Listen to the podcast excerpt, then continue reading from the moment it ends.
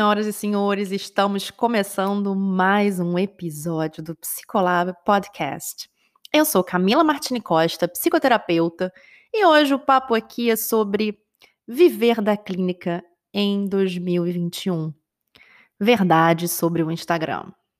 Já vou fazer uma pergunta para você, Psia. Você acha que o Instagram possibilitou o famoso viver da clínica? Ah, Psi, eu vou começar então contando a minha história, tá? Porque assim, quem já tá acostumado, né, a, a me escutar falando lá no Psicolab, ou mesmo as alunas da gente, né, sabe que eu tinha um medo muito grande, né, é, antes de me formar, e no início da minha carreira, né, de não conseguir me manter através do consultório, né. E eu conto, sem nenhuma vergonha, que eu, é, bom, eu buscava evidências, tá? É, para saber. Eu criei um método, entre aspas, assim, entre aspas, né? Porque eu ficava. Tá, eu vou confessar, Psi. Eu ficava de olho em todo mundo que eu conhecia que já era formado. Eu sentava na porta da faculdade antes de começar a aula. É, e sim, eu observava os mestrandos, doutorandos, professores, todo o pessoal que já era formado, ou às vezes um ex-colega que já tinha se formado, que ia lá dar um pulo na faculdade para resolver um problema, enfim. Todo mundo que eu via no meu redor, que era psicólogo formado, eu ficava ali, né? Enfim, já com essa veia aí científica, buscando evidências, tá? provas, provas materiais, assim, né? De que essa pessoa vivia da clínica, porque eu queria saber.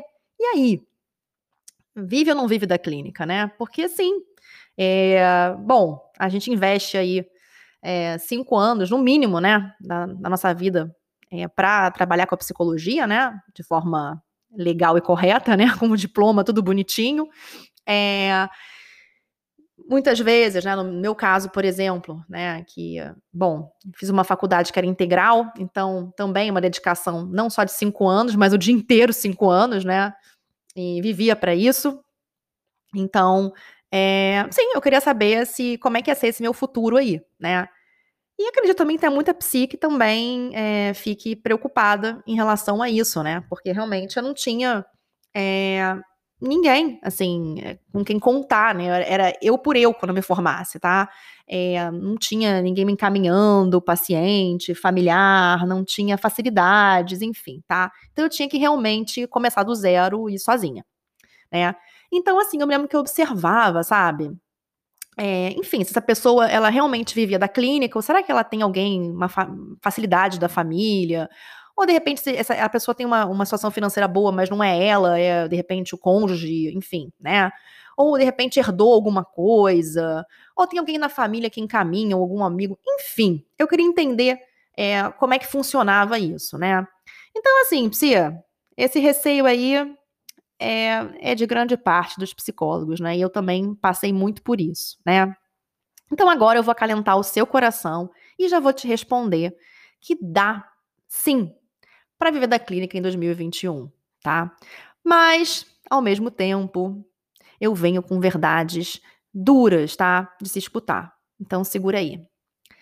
Cia, viver da clínica não é novidade nenhuma. Pois é.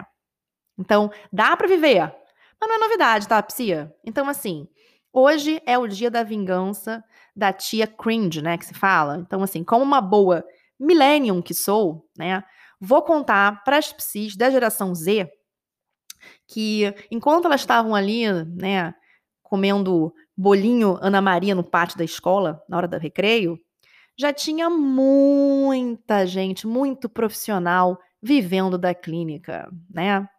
Muito psicólogo com consultório cheio, né?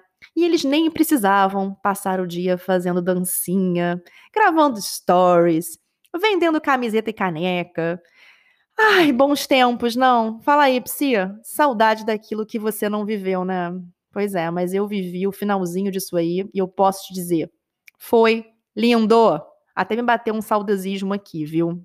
Bons tempos em que os profissionais focavam em estudar e atender paciente. Ai, era muito mais simples. Enfim.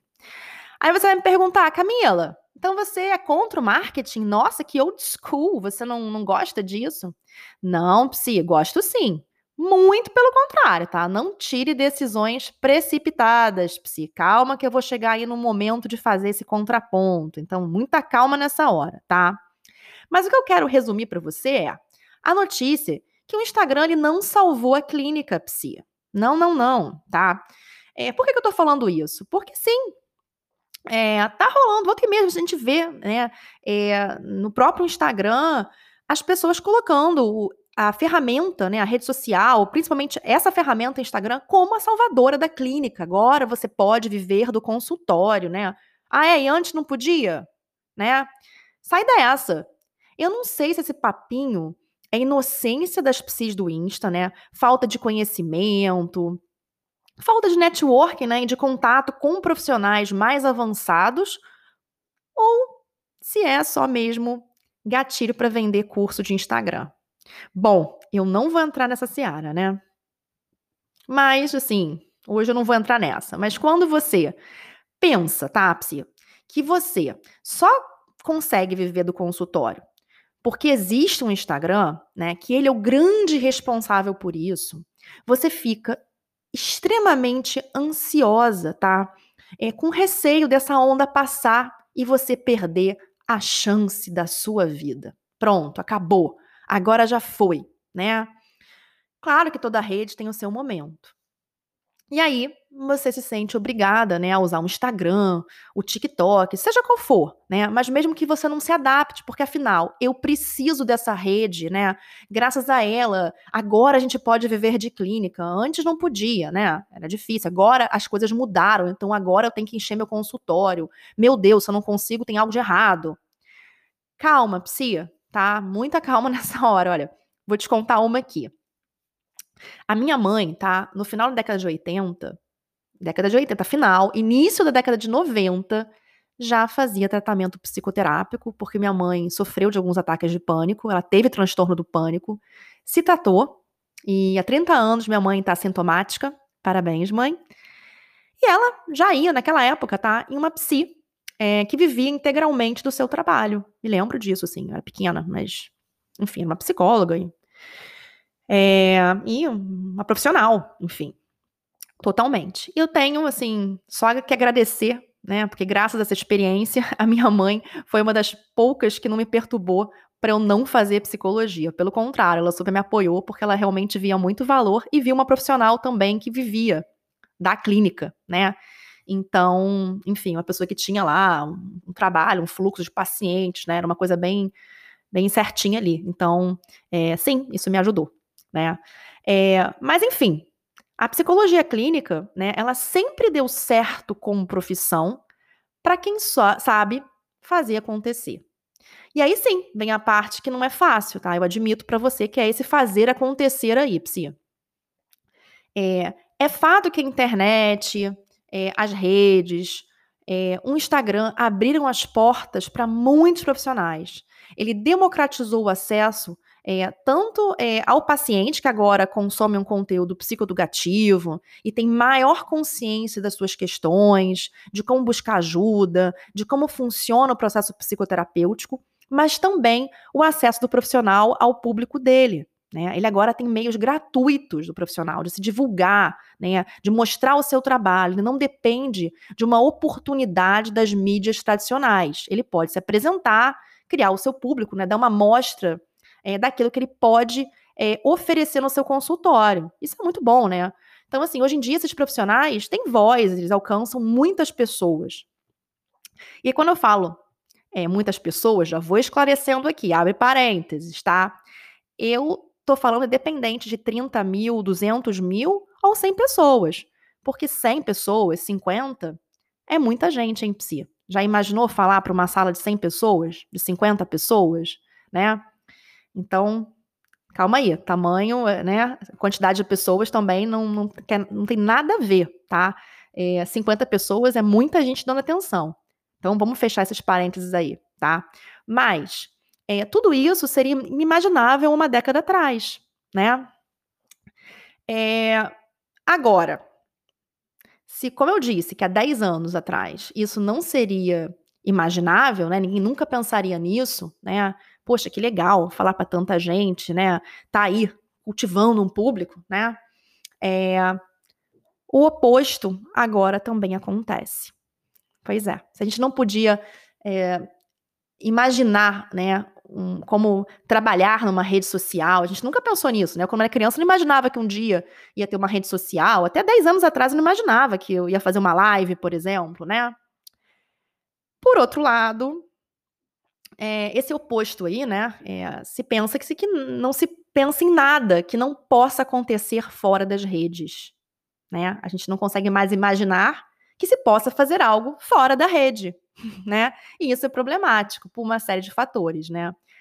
Uma delas é que você vira escrava das redes, principalmente do Instagram. Que sim, é, que é uma rede cronofage tá? Não sei falar isso em português. Comedora de tempo, tá? Vamos dizer assim. Não sei se é uma expressão melhor. É, então, assim, a gente fica naquele dilema, né? Como atender, né? Como ter um consultório cheio, como estudar, como estar tá por dentro das novidades, né? De todos os livros que acabaram de sair, né? Os mais novos artigos e revisões que saíram dentro do nosso campo de atuação, como oferecer um atendimento de qualidade se você passa o dia inteiro produzindo conteúdo, né? Porque o Instagram é insaciável, né? Fica difícil, e se você tá tendo um burnout, sim, você não é a única, tá? Se a sua saúde mental tá decaindo, você não é a única. E se você tá tendo certo cansaço, um ranço aí das redes, você também não é a única, tá? O segundo ponto é que você não pensa no que funciona para você, tá? É, o que se adapta na sua rotina. Você não pensa fora da caixa. É, você reproduz, você copia o Reels das outras psicólogas que fazem tudo igual. E isso mata a sua criatividade. Você fica só ali reproduzindo, modelando, tá? Isso também atrapalha a sua capacidade de se diferenciar, de fazer alguma coisa que vem de dentro, né? De tentar uma coisa nova. Porque virou meio que uma formulinha, né? Ah, tá, dançar, fazer Reels é criatividade? Mais ou menos, porque todo mundo faz o mesmo Reels, né? Então, assim, é, não tem, né? Você vai ficando ali muito limitada naquilo ali, tá? E aí você esquece também, terceiro ponto, daquela frase clássica, né? Não se põe todos os ovos dentro do mesmo cesto. Estratégias de divulgação se compõem de diversas estratégias online e offline, tá?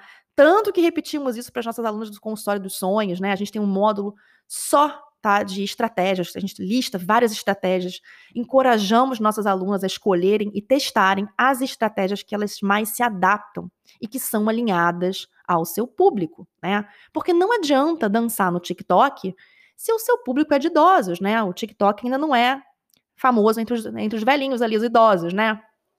Entendeu?